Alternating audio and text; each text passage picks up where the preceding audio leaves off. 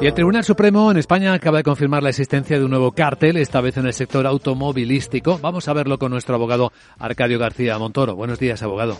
Buenos días, Luis Vicente. ¿De qué hablamos? Pues se confirma esa multa que puso la CNMC en el 2015 a los fabricantes de automóviles Renault, Citroën y Peugeot por intercambiar información confidencial, futura y estratégica durante algo más de siete años, desde febrero de 2006 hasta julio de 2013.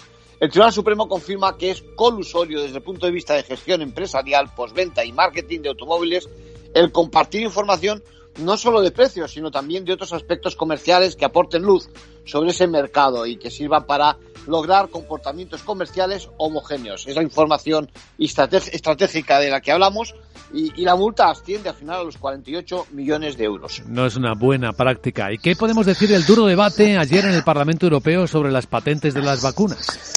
Pues posiciones enfrentadas con opiniones para todos los gustos, incluidos el descrédito de la postura de la administración Biden y la consideración de que constituye un ataque a la propiedad intelectual esas medidas, las propuestas.